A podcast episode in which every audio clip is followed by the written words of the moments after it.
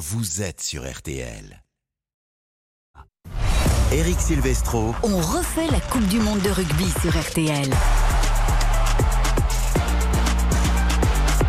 Bonsoir à tous, ravi de vous retrouver. On refait la Coupe du Monde de rugby sur RTL durant cette semaine, tous les vendredis, tous les samedis, tous les dimanches de 20h à 20h30. Beaucoup de choses à vous raconter. Tous les gros ont joué désormais quasiment, même s'il reste Pays de Galles, Fidji tout à l'heure à 21h. On va faire un premier tour d'horizon des favoris de cette compétition qui nous a impressionnés. Autour de la table, Jean-Michel Rascol évidemment, Monsieur Rugby qui va faire cette semaine non-stop. Non, il aura droit à un jour de repos de temps en temps quand même parce que c'est obligatoire pour le droit du travail. Ça va Jean-Michel Oui, ça va très bien. Vous n'êtes pas seul à avoir travaillé beaucoup ces derniers jours. Nous avons également avec nous Laurent Depré, journaliste sur M6 notamment, qui a commenté hier sur Eh les oui. chaîne favorite. Ça va Laurent? Ça va Eric, salut. Ravi Salut, de te retrouver Ah, ça ici fait du sur l'antenne de RTL. Également avec nous, Marie Sampéré. Bonjour, ancienne joueuse, consultante, qui est avec nous dans le groupe M6 pour cette Coupe du Monde. Salut Marie. Salut, salut. Eric. On va parler donc de ces matchs qu'on a vécus depuis vendredi.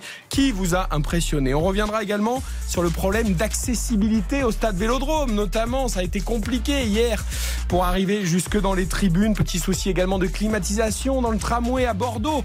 Un petit couac de l'organisation, tout ça va se régler évidemment. Julien Marchand, forfait pour 4 semaines. Faut-il le conserver dans le groupe France? Faut-il appeler un renfort? Nous en débattrons dans On refait la Coupe du Monde. Et puis, comment prolonger l'engouement populaire formidable depuis le début de la compétition? C'est l'un des enjeux des organisateurs pour tenir pendant cette semaine, garder le public concerné évidemment. Xavier Domergue également va nous rejoindre pour ce On refait la Coupe du Monde de rugby. Et puis à partir de 20h30, n'oubliez pas, nous prolongeons jusqu'à 22h avec le football. L'actu des Bleus avant le match en Allemagne. Hansi Flick, le sélectionneur de la Mannschaft, a été licencié cet après-midi. Et puis un grand conseil de l'Europe entre 21h et 22h. On parlera de toutes les sélections européennes. Soyez les bienvenus. Pour l'instant, c'est parti pour le rugby jusqu'à 20h30. On refait la Coupe du Monde de rugby L'équipe de France a donc battu la Nouvelle-Zélande, on s'en est félicité. L'Irlande a été impressionnante face à la Roumanie. On attendait beaucoup du gros choc, Jean-Michel Rascol, cet après-midi, entre l'Afrique du Sud et l'Écosse dans la poule B, celle de l'Irlande, et qui croisera avec les Bleus, on le rappelle, en quart de finale. Les Springboks, champions du monde en titre, ont gagné 18 à 3. On a donc vu à peu près tous les gros. Je le rappelle, il y a Pays de Galles, Fidji à 21h ce soir. Qui vous a le plus impressionné? Je commence par toi, Jean-Michel, depuis le début de la Bah, compétition. pour revenir sur ce match, les Écossais ont tenu une mi-temps avant de subir euh, l'affrontement. J'entends cette petite musique. Les Écossais, les Écossais, eh bien, ils ont pris comme tous les autres le rouleau compresseur. Euh, quelle équipe m'a le plus impressionné? Ben, J'ai presque envie de dire euh, l'équipe de France et bien sûr ces Springboks qui marchent sur l'adversaire du classique. Laurent? Pour se faire une idée, il faut une opposition. Parce que gagner 6-0, 6-0 au tennis quand on est moins 15 et qu'on joue contre un 30, bon, ça veut pas dire grand-chose. Mais quand 2 moins 15 jouent les uns contre les autres, effectivement, on peut. Donc oui, la grosse opposition, c'était France All Black. Moi, c'est les Français qui m'ont impressionné. Oui, ça c'est le petit tag pour l'Irlande contre la Roumanie. Oui, qui avait tout pas à fait. d'opposition, on a bien compris, même s'ils ont dire marqué. qu'il a joué moins 15 sur ton- Même- Ah, je crois que c'était lui le 30, moi. Non, non, c'était moi le 30. Voilà, c'est ça. Euh, Marie, d'accord avec ça. Alors, Springbok Écosse, c'était quand même aussi un, un vrai duel. Oui, oui, c'est un vrai duel qui a accouché de la même manière avec des Springboks euh, bah, plus impressionnants que l'Écosse, à mon sens, qui sont dignes de leur statut de champion du monde et de favoris. Je Marie, suis d'accord. Vraiment, le gros match de, de cette première journée, c'était vraiment le match d'ouverture France-Nouvelle-Zélande. Et, et c'était une- une- un gros, gros combat et remporté à la main levée par les Français. Donc, honnêtement, sans être chauvine, l'équipe qui m'a le plus impressionné sur cette première journée, c'est vraiment l'équipe de France. c'est vrai? Ouais, Xavier aussi vraiment, Non, vraiment. J'ai l'impression que tout le monde est d'accord, c'est pas possible ça. Bah, euh, non, après je, je comprends ce que disent Marie et Laurent, ils ont ils ont bien raison euh, par rapport à, à leurs arguments. Maintenant, euh, moi j'aime beaucoup l'Irlande depuis euh, depuis plusieurs mois et je trouve que en plus c'était le match de, de, de Laurent et, et de Marie, donc euh, voilà c'est je, je trouve que c'est une équipe qui impressionne. Je trouve que effectivement il y avait très peu d'opposition, mais euh, c'est une équipe qui a été sérieuse, appliquée, qui s'en est pas qui s'est pas privée d'aller chercher plus de 80 points. Donc je trouve ça- 82 à 8 hein, contre la Roumanie, 12 ça, essais, c'est, euh, 14e ouais. victoire consécutive. C'est une victoire marquante malgré tout. Parce que c'est un groupe, c'est peut-être le groupe le plus difficile. Euh, C'est ouais, c'est l'une des trois poules les plus difficiles sur les sur ouais, sur les quatre effectivement où il y a euh, il y a des nations majeures et, et puis il y a aussi des nations qui sont peut-être moins importantes mais qui peuvent de toutes les manières mettre des coups de griffe et pourquoi pas priver certaines équipes de joueurs importants. Jean-Michel me titille un peu sur la musique de certains voient l'Écosse parce que moi je fais partie de ceux qui se disent Ah, l'Écosse, attention quand même, c'est une équipe qui peut être dangereuse. Là, le fait que les Springboks aient battu l'Écosse, c'est un peu comme la France avec la Nouvelle-Zélande, ils sont un peu plus tranquilles. Maintenant, du coup, ça va être le Irlande-Écosse qui va devenir Marie euh, important. Les Écossais, voilà, s'ils veulent faire la surprise, ils sont obligés de battre l'Irlande. Exactement. Il va falloir un, un Finn Russell un peu plus inspiré que cet après-midi. Euh, J'ai trouvé qu'il avait joué avec euh, un peu de, de profondeur, un peu, un peu nonchalant. Il n'a pas réussi à vraiment à, à briller comme, comme il sait le faire. C'est souvent Et- lui, c'est ou rien, hein, Finn Russell. Ouais, hein, voilà. Ils, le- ils ont été surtout étouffés par les, par les, par les Sud-Africains. Ils n'ont pas eu un ballon. Ça a été très difficile pour eux. Après, Jean-Michel, on a peut-être vu dans ce match Afrique du Sud-Écosse les deux plus beaux gestes depuis le début de la compétition. La cuillère, quand même, la spécialité, c'est en rugby, la cuillère, Alors, vous allez si nous vous du De principe que la cuillère est un beau geste, Ah si, moi je trouve ça euh, on magnifique. va pas être d'accord. Et les gestes défensifs, c'est beau aussi. Bien sûr. Oui, Ouais. c'est vrai. Alors, Elle est belle cette cuillère de Ouais, alors, Russell pour il- empêcher le. Il faut, il faut aller la faire. Ah, il faut aller la faire hein, dans Ouais, les ouais. pattes là. Alors il faut la faire effectivement, mais c'est vrai que c'est un geste défensif euh, en dernier recours, je dirais. On attrape le Voilà. pied hein, du, du- du coureur adverse qui nous échappe. On fait un croche-pied avec la main. Voilà. Voilà, un Ouais, crochet avec franchement. la main. Et c'est vrai qu'il y a eu des, des- de belles actions euh, de de la part des, des ailiers et des centres euh, Sudaf. Une fois que ça s'est un petit peu ouvert sur les intervalles, il y a quand même des joueurs. euh, on parle des Sudaf qui ont tendance à venir à l'affrontement en permanence et tout, mais derrière, quand ça s'ouvre un petit peu, ils ont aussi les cannes de joueurs exceptionnels élevés au rugby euh, français pratiquement. Arenze, Colby sur les ailes, évidemment, ça va très très très vite. hein. Mapimpi, etc. Ça va très vite. Et en plus, ce sont des électrons libres, c'est-à-dire qu'on a l'impression qu'ils peuvent jouer le schéma, c'est-à-dire courir comme des lévriers pour rien, pour mettre la pression sur les chandelles. Mais dès qu'il y a un ballon, c'est des matrices. Franchement, c'est Matrix. Ils voient les intervalles, ils comprennent tout. Ça va très très vite. Bon, j'ai bien compris que la cuillère vous a pas spécialement Si, si, si, enthousiasmé, mais alors la passe extérieure à moitié aveugle avec le visage tourné de Libok pour laisser sud-africain, ça c'est fantastique. Passe au pied. 40 Formidable. mètres légèrement extérieur, passe au pied sans regarder.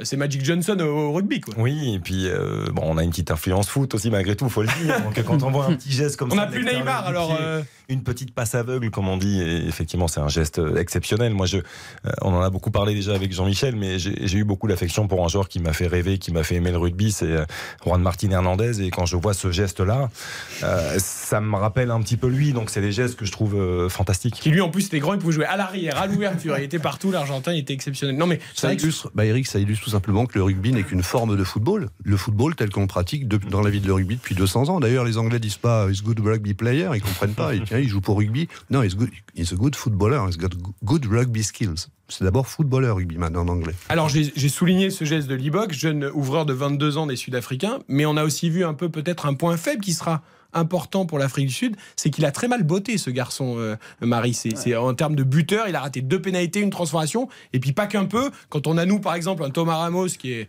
voilà sur les rails, en général c'est du 80-90% de réussite, ça ça peut jouer. Exactement, c'est pas c'est pas mon Einstein, hein. c'est pas presque 90% de, de, de- de réussite euh, en face des potes. Donc, donc évidemment sur les matchs à élimination directe, tous les points vont compter et ça peut être la faiblesse des Sudaf effectivement de ne pas avoir un buteur fiable.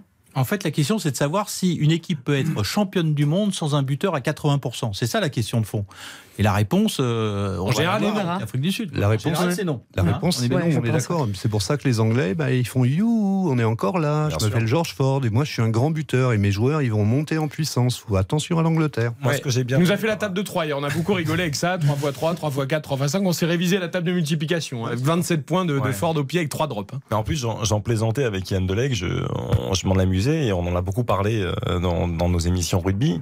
Je trouvais qu'il y avait de moins en moins de drops. Et je lui ai dit ça hier après-midi.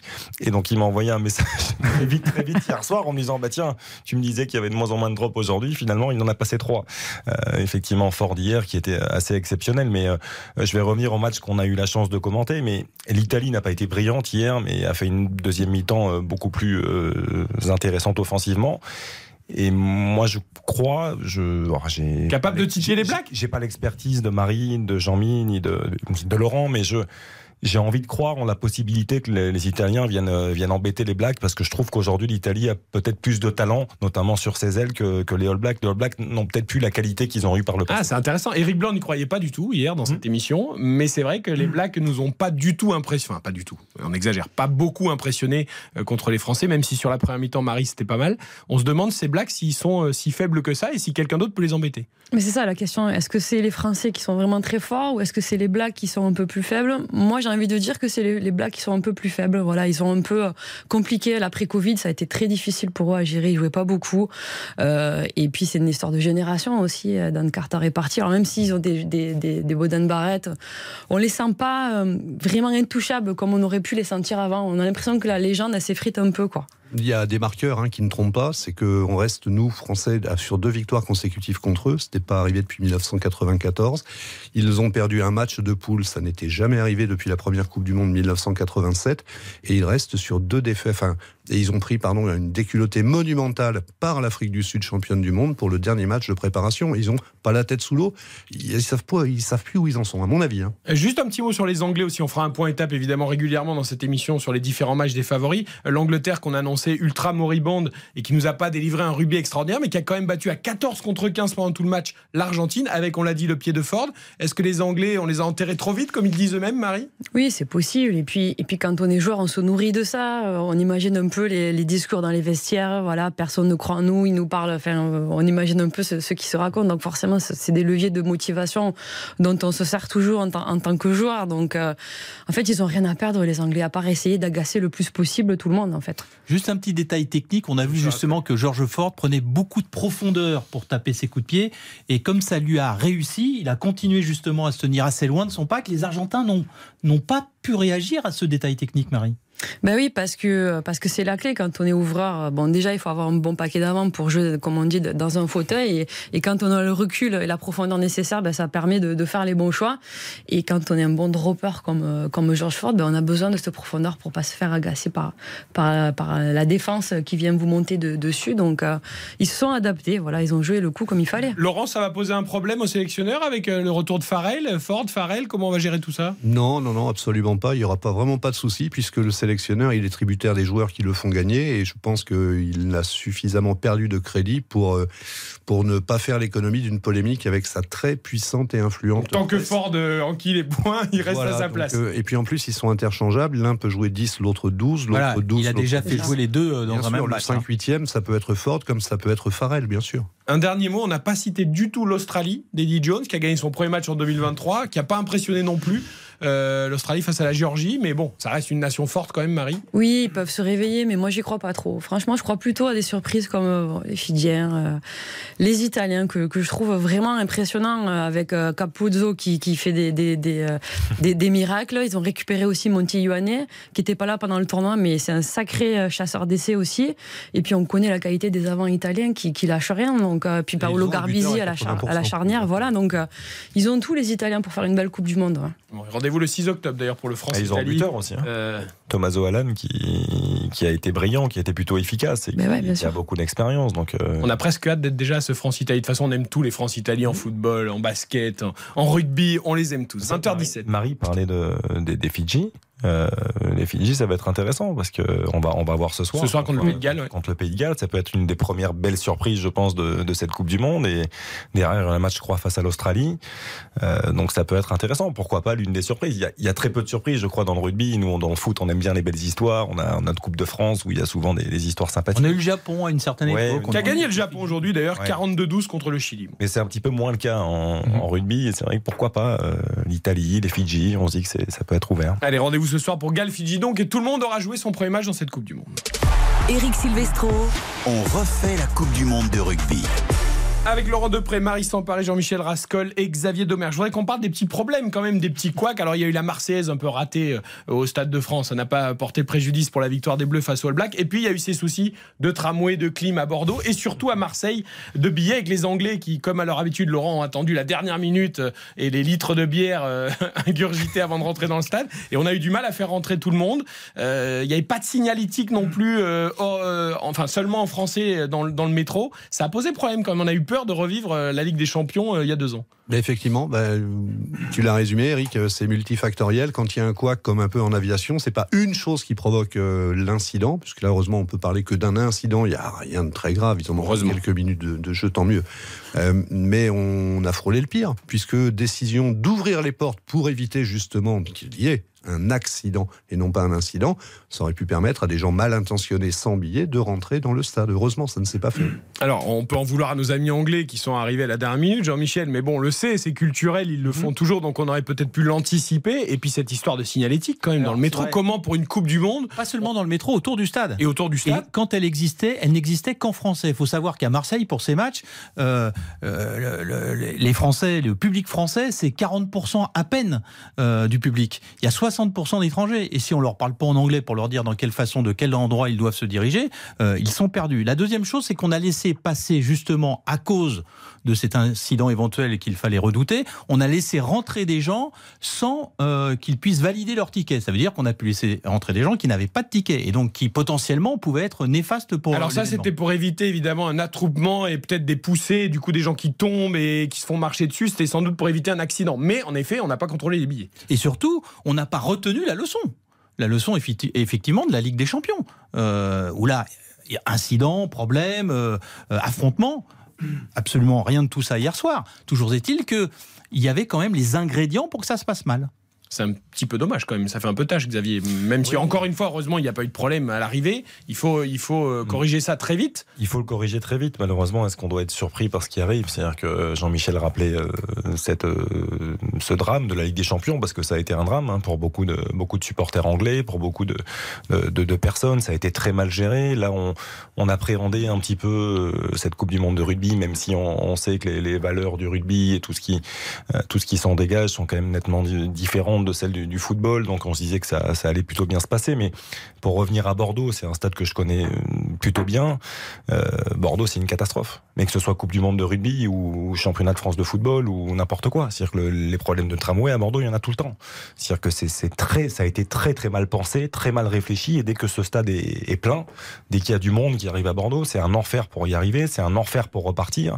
Et malheureusement, ça, ça dure depuis maintenant plusieurs mois. Laurent et Marie, ils ont passé un très bon moment avec 250 Irlandais euh, ivres de bonheur après leur succès, dans le, bien collés serrés dans le, dans le tramway. À 50 degrés mais oui, voilà. Non, mais c'est un stade magnifique. Ça fait des souvenirs. C'est un mais... stade magnifique, mais je peux vous dire que quand vous y allez en voiture, c'est un enfer. Vous pouvez mettre euh, deux heures et demie pour rentrer chez vous pour faire 5 euh, km. C'est pas possible. Donc en tramway, ça reste envisageable. Mais moi, j'ai beaucoup d'amis supporters de la Girondins de Bordeaux. Je peux vous dire que c'est compliqué. Hein. Bon, ça s'est bien passé au Stade de France, mais on rappelle qu'il y a les Jeux Olympiques à Paris dans un an. Tout ça sert un peu de répétition générale aussi, Jean-Michel. Eh oui, oui, ça sert. D'ailleurs, il y a le PC sécurité qui a été inauguré, doit servir justement de, de répétition pour, pour les Jeux Olympiques. Alors, sur le match d'ouverture, il y avait cette cérémonie d'ouverture qui a drainé un petit peu dans la longueur l'arrivée du public. Dès 20h, il y avait la cérémonie d'ouverture. Dès 19h, il y avait les gens, les gens étaient dans le stade. Bon, alors pour l'accessibilité et pour les signalétiques en anglais, pourtant nous ici, on a tout ce qu'il faut, on a des professionnels sur RTL, il faut qu'on il faut qu'on s'inspire de nous. Can you see the, the video, please? Is possible to see the video? Voilà, Jean-Michel Rascol et Olivier Magne pour l'anglais. Si on a besoin d'un traducteur pour la signalétique, il n'y a pas de souci. Hein. même compris que j'ai abusé un peu. Oui, euh, en fait, vous imitiez Antoine Dupont qui demandait à l'arbitre. que Laurent, donc euh, bon, j'étais un petit peu au fond de la classe, mais quand même. Ah, il put ce choc on the blackboard. non, mais ça montre. On n'est pas très doué en langue d'ailleurs en France, il hein, faut, faut, le reconnaître. Vous savez ce qu'on dit? Euh, Quelqu'un qui parle trois langues est trilingue, deux langues bilingues et une langue française. Voilà, oui, c'est à peu près ça. On n'est pas très fort, il faut qu'on fasse des progrès. On refait la Coupe du Monde de rugby sur RTL. Nous sommes ensemble jusqu'à 20h30 comme tous les vendredis, samedi et dimanche pour en refaire la Coupe du Monde de rugby. Je voudrais qu'on parle de Julien Marchand, le talonneur de l'équipe de France, blessé donc lors du premier match contre la Nouvelle-Zélande, déchirure aux ischio-jambiers, diagnostic encore provisoire mais qui s'affine 4 semaines d'indisponibilité. La question Marie c'est est-ce qu'on le garde dans le groupe bleu? Est-ce qu'on le remplace? C'est un élément important, hein, Julien Marchand, le talonneur. Euh, qu'est-ce qu'on fait ben, avec 4 semaines d'indisponibilité? C'est un cadre. Ben, en fait, je pense que s'ils avaient pris leur décision, le staff, on aurait déjà été au courant. Euh, là, bonne nouvelle, ça fait pas de nouvelle. On peut se dire bonne nouvelle. Je pense qu'ils hésitent vraiment. Je pense que peut-être ils vont laisser euh, la chance à la récupération de Julien Marchand, en se disant est-ce qu'on a un peu de chance, faire confiance au staff médical pour qu'il récupère? On sait l'importance qu'il va avoir sur les, sur les matchs de phase finale. Donc euh, j'ai l'impression qu'il veut laisser tenter le coup. Laurent, il y a deux facteurs peut-être qui peuvent être positifs pour Julien Marchand. D'abord la longueur de la Coupe du Monde de rugby. Quatre semaines, ça nous emmène avant le quart de finale. Oui. Sachant que la France a battu les Blacks, théoriquement la qualification est quand même très très bien embarquée. Donc on peut se dire qu'il pourrait revenir pour les quarts de finale. Et puis il y a quand même des joueurs à son poste qui peuvent en attendant jouer. Alors il y a plusieurs facteurs, effectivement. Là, il y en a deux qui sont cités. Il y a le réservoir au poste de talonneur. On n'est pas sous-équipé, heureusement. Mm. Tout va bien. Movaca, très bonne rentrée. Il y a Bourgarit aussi. Tout à fait. Et puis il y a le talonneur de Castres, il y en a d'autres. Euh, il n'y a, pas, il y a pas de souci. Deuxième chose, effectivement, il y a l'écartement des euh, matchs de 5 à 7 jours entre deux rencontres. Le troisième, c'est que c'est on est chez nous, on est en France. Donc il n'y a pas de problème de faire venir. On guérit plus vite quand on est chez nous Non, mais un Sédat, un Gomez, ça, lorsqu'il remplace Demba Bamba, il est obligé de se taper 12 heures d'avion Là, c'est une heure de, de TGV pour n'importe qui ou d'avion Vous pour prenez l'exemple de la Coupe du Monde. euh, précédente au Japon. Au Japon. Et donc là, euh, moi je serais le staff, j'ai pas d'infos, je sais pas s'ils l'ont fait, mais à mon avis ils l'ont fait. Ils ont dû prendre le talonneur qui est sur la liste réputée cachée, mais qui est fourni officiellement à Rugby World Cup Limited, et ils lui ont dit, mon gamin, je pense que tu peux vraiment commencer à faire des pompes et à te préparer à rentrer, parce que si on voit que pour Julien ça sent le sapin, eh ben évidemment, euh, tu prends sa place. On pourra agir beaucoup plus vite, Xavier. Mm. Oui, euh, évidemment, quand on organise une compétition et quand euh, on a tous les moyens sur place, c'est beaucoup plus simple. Après, euh, euh, tout dépend de la gravité de la déchirure. C'est-à-dire que Marie le disait, aujourd'hui ils n'ont pas communiqué, euh, ils n'ont pas officialisé un éventuel forfait. Une déchirure, euh, ça peut être, euh, il y a des, des longueurs de déchirure. Ça peut être une déchirure assez courte, une déchirure. Ah, si c'est Novak. Djokovic, il joue le lendemain en finale de Grand Chelem Oui, il gagne, il n'y a pas de problème. Tout le monde n'est pas Novak sans une Djokovic, goutte de sueur. Rendez-vous ce soir avec Medvedev d'ailleurs à partir de 22h pour la finale de Mais effectivement, si c'est une déchirure assez profonde, ça peut être beaucoup plus compliqué. Après, ça reste un joueur très important. Et puis bon, c'est un sport de poussée. Enfin, je veux dire, c'est un Bah poste oui. de poussée. C'est pas, il, il pose pas la main dans, le- dans la mêlée. Hein. C'est talonneur, c'est méga pression de chez méga pression. Il n'y a pas pire poste. Désolé hein, pour euh, mon mari Laurent, mais c'est vrai que c'est le poste le plus exigeant. On a les bras en croix, on subit la pression et on doit exercer une pression tout en talonnant et en restant lucide pour faire les meilleurs lancers en touche. Oui, on peut pas les garder que pour faire les touches. Il faut aussi qu'ils poussent. euh, Oui, et accessoirement, au standard international, 10 à 15 plaquages par match. hein. Oui. Euh, Est-ce que la victoire contre les Blacks change la donne dans le choix du staff pour la suite par rapport à Julien Marchand. Est-ce que le fait d'avoir gagné contre les Blacks et donc d'avoir, je dis pas un pied en quart de finale, mais disons que c'est bien avancé, est-ce que ça peut changer la réflexion? Marie Je sais pas. En tout cas, ce qui est sûr, c'est qu'on a vu un Piato Movaca qui nous a, alors pas rassuré parce qu'on connaissait déjà ses qualités, mais on voit qu'il a les costumes d'un- titulaire et, d'un patron et d'un meneur. Et qu'avec Bourgarit aussi, on est bien armé. Je, pense pas. Je, pense que bien sûr, ils ont moins de pression. On se dit, OK, même s'il l'a pas dit, Galtier, le plus dur est fait quand même. Dans, dans cette poule, ils ont fait le plus dur. Si tout se passe bien et qu'ils respectent tous les adversaires, on va terminer premier de poule. Après, qui on, on rencontrera en quart, ça ne dépend pas que de nous, mais en tout cas, tout ce qu'ils peuvent le contrôler, maintenant, ils l'ont dans les mains. Donc, euh, il y a peut-être un petit peu moins de pression quant à l'absence de marchand, c'est sûr. C'est vrai que Movaka a fait un super match. On l'avait jamais vu sur 70 minutes. Il a été présent pendant 70 minutes. Il a même joué les ailiers de temps en temps. À un moment, il a fait un débordement de Donc ça, c'est rassurant. Et puis Bourgarit, excusez-moi, moi, le petit taureau de La Rochelle, euh, voilà, je veux qu'on lui donne sa chance. Ah, mais euh, je suis tout à fait d'accord. D'ailleurs, l'un des points forts de cette équipe de France, c'est son banc. Ce qu'on n'a pas vu chez les Blacks, par exemple. Euh, voilà, les finisseurs, comme on les appelle. Il y a du costaud aussi, euh, à toutes les lignes, a tous les numéros. hein. C'est le constat qu'ont fait nos confrères euh, néo-zélandais euh, le soir et le lendemain du match en disant que les finisseurs, les remplaçants qui auraient dû normalement met- mettre de la souffrance euh, sur les Français, eh ben, ils ont subi la loi des remplaçants français puisqu'ils ont infligé ces remplaçants français un 18-0 aux remplaçants All Black. On termine, il nous reste deux petites minutes sur l'engouement populaire. Ça a été fantastique, évidemment, autour de, de France-Nouvelle-Zélande, mais dans tous les autres rencontres aussi, des stades pleins, beaucoup d'enthousiasme pour cette Coupe du Monde de rugby. Xavier, comment on va euh, alimenter ça, faire vivre ça durant les semaines suivantes, sachant que les, certaines affiches, notamment pour les Bleus, l'Uruguay, la Namibie, les prochaines, seront un peu moins excitantes que les Blacks. Comment on va nourrir le public pour faire vivre cette Coupe du Monde? Moi, je pense assez naturellement. C'est le rugby est un sport très fédérateur. On parle toujours du football comme le, le sport le plus populaire, mais euh, tout le monde s'identifie aux valeurs du, du rugby. On a suffisamment tendance à en parler, et, et là, on le voit. Il y a un engouement naturel. Euh, les gens ont envie de, de prendre du plaisir, ont envie de, de retrouver de- le sourire dans une période compliquée. Et, et aujourd'hui, on sent vraiment un engouement euh, très naturel, très spontané. Euh, on l'a Il y a la avec- bande-annonce. Il y a la bande-annonce, c'est le 15 de France. Ça lui passe devant les yeux là, toute la journée. On l'a vu avec l'équipe. de France, on a- 97% d'images favorables, hein, le 15 de France.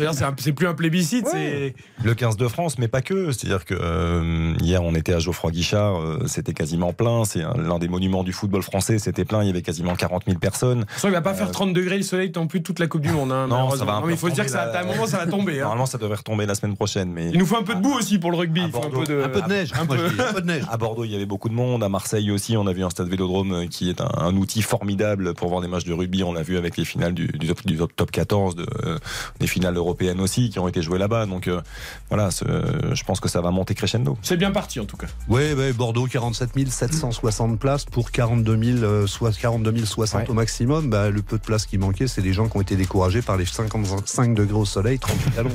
On va se régaler dans cette Coupe du Monde. Merci beaucoup à Marie Sampéret d'être venue jusqu'à nous. Laurent Depré. Xavier Demergue reste avec nous pour le foot. Jean-Michel Rascol, un peu de repos après ce week-end intense. Il y a quand même un match à regarder ce soir. Ah oui, il y a quand même. Oui, mais bon, Galfidji sur le canapé. En écoutant RTL Foot. J'espère bien. Allez, ça va être parfait. Mais ça se négocie, ça On se se retrouve négocie. très vite, vendredi, samedi et dimanche. Votre rendez-vous, on refait la Coupe du Monde de rugby. Ne bougez pas, juste après la pub, on enchaîne avec le foot. Merci à tous. On refait la Coupe du Monde de rugby sur RTL.